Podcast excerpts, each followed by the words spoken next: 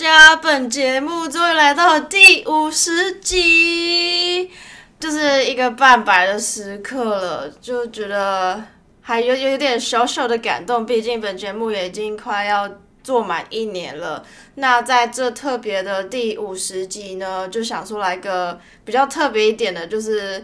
跟留学没有什么关系，然后跟摄影也没有什么关系的关于爱情这方面的东西，因为我好像从来没有在。这个节目上面跟你们分享我在国外遇到的男生，还有我一些关于上面的爱情价值观。之前在呃《听你闯澳洲》这个节目，他们有找我去当来宾，在他们那集里面，我有讲到我呃遇到一个澳洲男生的一个经验。所以今天这一集呢，就是要跟你们说。呃，澳洲男生他们的爱情逻辑跟台湾男生有差在哪边？还有他们的一些价值观等等。本节目前一阵子有邀到我的高中朋友 Stone 来到节目分享，说在国外容不容易交得到呃男女朋友？我自己会觉得其实是。不太容易的事情，你很容易遇到你有兴趣的男生或女生，但是要成为一个男女朋友的关系的话，我觉得是不太容易的。因为就国外而言的话，我自己会觉得大部分大概在二十到二十五岁，大概二十二十四、二十五这个区间的话，不管男女生都比较爱玩，就不会想要。有一个关系定下来，特别是男生会比女生还要再更爱玩一点点，因为女生比男生相对来讲的话会比较早熟，然后经历的事情也比较多，所以一个男生同时跟很多个女生约会是。在国外很正常的一件事情，也非常常见。但是对女生来讲的话，假设我今天对有一个男生有兴趣，我可能就只会专注在他身上，我不会像男生一样去找非常多个一起约会。但这个也非常因人而异。我只是就普遍来讲的话，大概会是这样子的一个情况。呃，我之前大概去年去年的时候，我遇到一个澳洲男生，他是。他那个时候二十四岁，现在已经二十五了。他二十四岁的时候，他我们有一次就聊到爱情相关的价值观。那时候的他就是想要找一个炮友而已。那个时候他有在追我，但是被我拒绝了，因为我没有想要找炮友，我只是想找一个男朋友。就是怎么讲，就是我平常是还蛮独立的一个女生，所以我已经觉得说。我的生活可能容纳不下另外一半，但是如果说我遇到我喜欢的男生的话，我会去追求他。这个时候的我就不会那么抗拒进入一段关系。那那个时候的他就是想要找一个炮友，被我拒绝之后，大概过了两三个月，他交了一个女朋友，是在交友软体上面认识的，然后一直交往到现在六月初，所以也过了半年的时间，然后也是他呃。一个情侣关系中最久的一段关系，那个时候我们有聊到呃，就是发生关系还有亲吻这件事情，跟在这两个文化上面的话，时间轴大概会长什么样子？那对我们来讲的话，台湾人我不知道，我已经两年没有回台湾了，所以我不知道现在你们的价值观变得怎么样。先说一下，就是我今年二十岁，然后我是高台湾高中毕业之后就过来念大学。我自己的价值观是我没办法在成为男女朋友之前就跟你发生关系，但是我可以接受跟你亲吻这样。那这边的价值观是，如果我今天喜欢你，或者是你喜欢我，我们很快就可以亲吻了，可能在第一天。可能在我表白的第一天、第二天、第三天，很快，你只要抓到时机就可以亲下去。那至于发生关系的话，可能是你们要两个出去约会。多次可能多次的话，大概就是大概五次六次左右才会发生关系。前提是这个约会你们双方都觉得相处的很舒服，然后很合得来的话，才会进到关系。然后看过得怎么样，然后再决定要不要进到男女朋友的关系。但就台湾人来讲的话，我自己会觉得是可能要交往好几个月之后再发生一段关系，但是当然这个价值观也会因人而异，所以你也可以反驳我没有关系，这只是我自己的想法。还有，我觉得大众普遍来讲的话会是这样子，对吧？嗯，好，我举多一点例子好了。我自己本身的话呢，其实，在呃来澳洲之前，我是对西方的男生面孔完全没有感觉，就是我会觉得这个人还蛮帅的，但是我没办法对你有那种 romantic 的感觉出来。那是直到大概二零二零年，也就是我在这边待了一年之后。我才发现说，哎，我对西方男生面孔比较多的兴趣，而且这个兴趣是大于亚洲男生，所以我觉得可能，所以我觉得可能就是环境还有你相跟谁相处都会影响到你的思维，所以大概就是去年的时候，我有喜欢上一个澳洲男生，然后那时候他也有追我，那在那之前我也有跟台湾男生还有。台湾男生、印度男生，还有其他国家的的呃男生约会过，但是就就开心程度上面而言的话，我是指出去约会的时候的那种。他讲话的方式，还有谈吐，还有一些肢体语言，对我来讲的话，澳洲男生在约会的时候，我开心很多。我觉得这个可能有几种原因，一个原因就是他自己本身的个性，第二个原因我觉得可能就是最大的就是文化问题，因为呃外国人都会比较阳光，然后比较正向，那特别是澳洲男生都比较，我觉得比较 open，然后也。几乎来讲都是会都是蛮阳光的，因为澳洲呃很重视运动，然后自己充实自己，还有你自己本身私底下的生活要过得充实，然后时常看书，然后是很有涵养的。所以我觉得对我来说的话，跟亚洲人比较起来，在约会的时候我会比较开心，然后因为就正像这个。方面而言的话，就会让我觉得，就让我觉得说，在约会过程完全没有让我一个感到反感的。那我不是说亚洲的男生不好，亚洲男生很贴心，真的很贴心。对西方来讲的话，你出去约会，可能就是你们都是两个独立的个体。国外可能就是十八岁就会被赶出家门，然后你自己住、自己工作、自己养自己。但是台湾不是每个人都这样，所以其实国外的年轻人会比台湾再早熟一点点。所以也因为这样，可能造就你比较独立的个性。所以说，跟亚洲男生约会的时候，我觉得比较。比较会像是男生很想要照顾这个女生，然后非常贴心的去，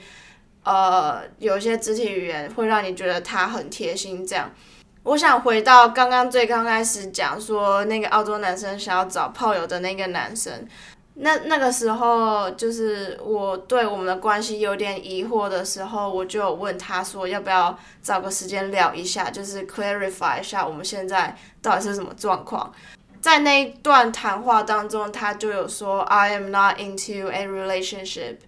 就是意思是说他现在没有想要交女朋友的意思。但是过了两三个月，他交女朋友的时候，我就觉就我就想说，到底是怎么一回事？就是即使他跟他女朋友还有我，我们现在都是很要好的朋友，但是我到目前为止都还没有问他说。就是为什么你后来交了女朋友？但我也不是很在意这个点，因为都过去了。然后我们现在也都很 chill，所以我就完全不在意这个这个这个这个点。那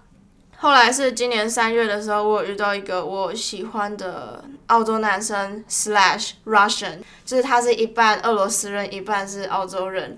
那呃那一次就是我跟他表白的时候，他就有跟我说。I am not into a relationship。那个时候我想说，又来了，又是这句，会不会是跟之前那个澳洲男生讲的意思一模一样？就是你跟我讲说你现在没有想要交女朋友，然后结果你两个月之后又交了女朋友。但那个时候，对于这个男生呢，我们那个我跟他表白的时候，我们大概才认识一个月吧。我不知道你们会不会有一种感觉，就是你交了这个朋友之后，即使没有很长的时间，但是你可以感觉到他是什么样的一个人。所以他跟我讲那句话的时候，我就有点疑惑，我就说，Are you sure you're serious？但是那个时候当下他没有立刻给我一个非常明确的解释，说为什么他现在不想要交女朋友。但是他给我的感觉就是他非常独立，他二十四岁，然后。他自己一个人住，他可以过得很好，然后他生活真的非常非常的充实，然后是很上进的一个男生，长得可爱可爱、干净干净的这样。他给我的感觉是，他还没有准备好进入一段关系，是因为他想要很努力为自己的生活准备。然后，因为我们现在已经大三了，我们在同一个班上，他是我同班同学。然后，因为他去年休学一年，所以我可以感受到他在学校呃工作还有学习上面是都很上进，他想要全力冲刺的那种上进心。所以对我来说，他给我的感觉是他目前的生活还没有准备好，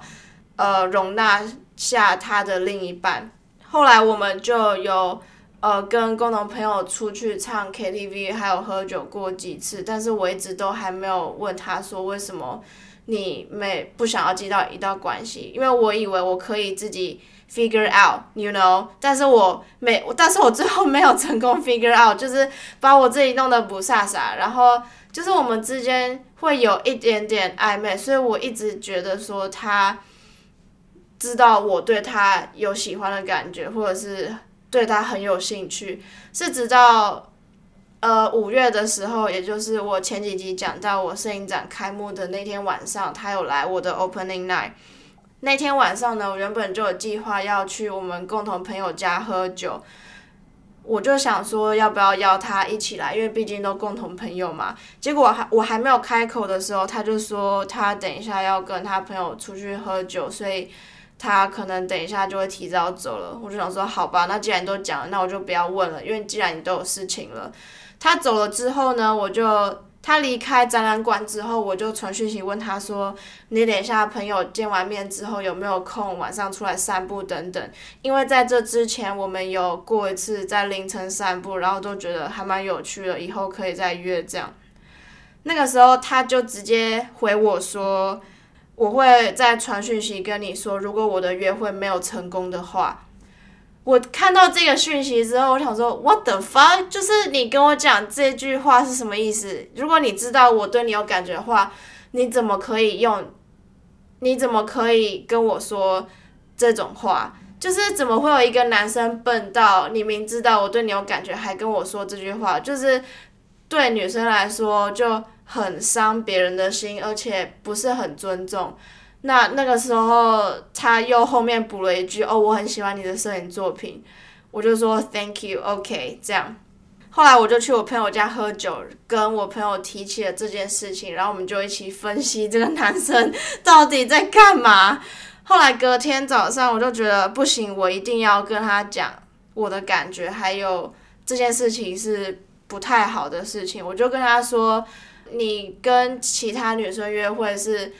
totally fine，就是很正常的事情。就像我前面讲到，一个男生跟很多个女生约会是很正常的事。但是，但是你千万不要对一个对你有感觉的女生说，我会再传讯息给你。如果我的约会没有成功的话，因为这是很伤一个女生的话，然后也不是很尊重，而且你这样子等于是把它放在第二个选项。然后我希望你以后不要再这样子对其他女生。后来呢，他就跟我说：“哦，对不起，你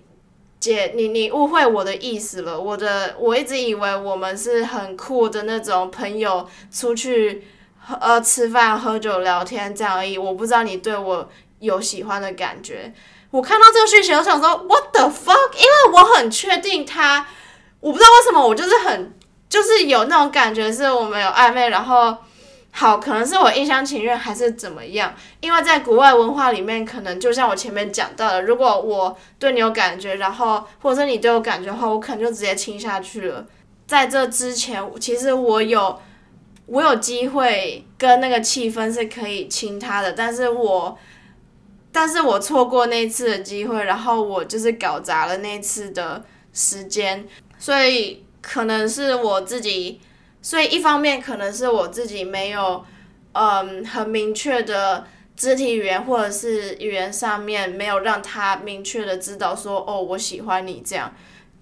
因为就文化上面而言，就有一个小小的差距了嘛。所以那个时候我就想说，What the fuck？你是真的不知道吗？我就跟他讲说，哦，那可能我们之间有一些误会，你会你会想要我们当面谈一下嘛？这样，他说好啊，所以我们就约了礼拜一，因为我们礼拜一在学校都有课会见面。结果他礼拜一没有来，所以我就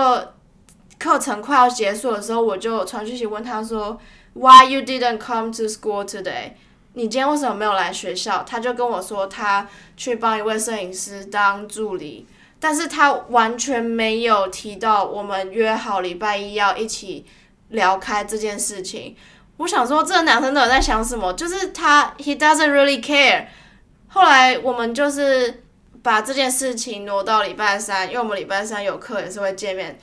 然后他那天下课之后要去帮另外一位摄影师当助理。结果那一天呢，他那个当助理的工作挪到早上，所以等于是早上的课他就不能来了。但这一次他就跟我说。他礼拜三不能来学校，然后问说你哪一天还有空这样子，所以我们就约了隔天，也就是礼拜四，我们都会在学校棚拍。所以我就想说，你棚拍都已经跟摄影棚已经约好、预定好时间了，如果你不来的话，没有拍东西，等于你作业不能交，所以他一定会来。就是那时候我就想说，好，那我礼拜四一定会成功，一定礼拜四他一定会来，礼拜四我们一定会讲开。所以后来我们就是礼拜四的时候，我们两个都棚拍完之后，他那天开车就载我回家。在引擎发动之前呢，我就有跟他讲了这件事情。那个时候我坐在副驾驶座，然后车上非常的安静，就只有我们两个。然后哦，我真的觉得他哦，真的很可爱，就是我的菜的那种。我不知道你们有没有过一个经验，是当一个很有吸引力的男生或女生在你面前的时候。你会很情不自禁的微笑，但是你同时心里又觉得 this man sucks，就是他很糟糕，但是他又长得好可爱，所以我现在不知道到底是要笑还是我要很认真的、很严肃的跟你讲这件事情。我那时候的当下心情就真的是这样，但是我还是沉住气跟他讲说，呃，就是关于这件事情，第一个我想要道歉的是，我可能在文化上一差异上面的关系让你没有。很明确的感受到我喜欢你。那第二个是，我觉得我们两个都很笨。我很笨的原因是因为我没有清楚让你知道我喜欢你。那你很笨的原因是因为他不擅长传讯息，就是他传讯息的用字还有一些语言上面，有时候会让我搞得不飒飒。不是语言上面的问题，我有问过其他朋友。我觉得他可能就是怎么讲，一个很直男的脑袋吧。对，他是他是直男，然后我也是 straight，我不是 bi。然后那个时候我就说。我不太想要讲这件事情，但是我觉得你也很笨。你很笨的原因是什么？什么什么什么？然后讲完之后，我就说，如果我没有喜欢你的话，我就不我就不会做什么什么什么事情。A 什么 B 什么，就是我讲说我到底做了哪些事情。就如果我没有喜欢你的话，我就不会这样子做。讲完之后，他就微笑跟我道歉，就是他不应该要传讯息跟我说。我会再传讯息给你。如果我的约会没有成功的话，他道歉之后，我们就聊开了，就是聊说为什么他不想要进入一个一个关系，还有其他价值观等等。那确实，他不想要进到一段关系的原因，就是跟我猜测的一样，就是他还没他的生活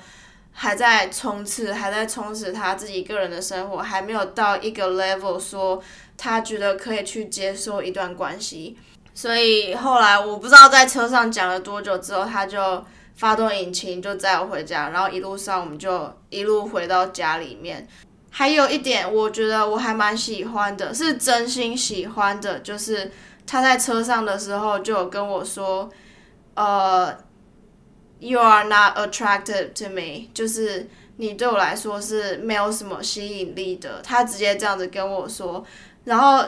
我听到之后想说，Yeah，totally fine，就是就是如果说对方对你来说没有吸引力吸引力的话，那就是完全不用谈了啊。因为对我来说，吸引力就是自然而然产生的，不会因为说。哦，我觉得我对你没感觉，但是你做很多事情会让我对你有感觉，这在我身上是 impossible 的。所以那时候我也看得很开，他就说我对欧洲女生比较有兴趣，这样。那我觉得可能也是因为他在俄罗斯出生，然后他出生之后长期住在比利时，后来才移民到澳洲，也是有点关系吧。他就觉得说跟欧洲女生在谈吐上面的话。还有话题上面比较聊得开，就是呃共同点会比较多。那我觉得可以 totally relate 到，就是文化相近或者是背景相似的人都比较容易聚在一起嘛。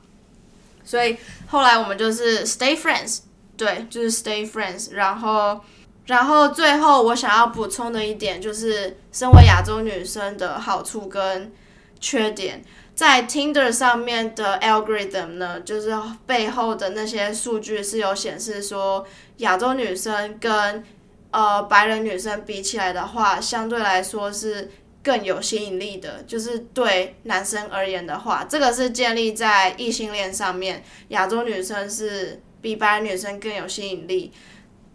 但是这个吸引力不不代表说可以 apply 到每一个白人男生上面。我记得有一次，呃，晚上出去散步的时候，这个澳洲男生，这个俄罗斯男生，他就问我说：“你觉得身为台湾女生，在一段关系里面，一个男生最喜欢的点是什么？”那个时候我就说：“呃，我有听过很多亚洲人，就是非华人以外的亚洲人，包含华人，也有很常讲说台湾女生很贴心，然后长得还蛮漂亮的。”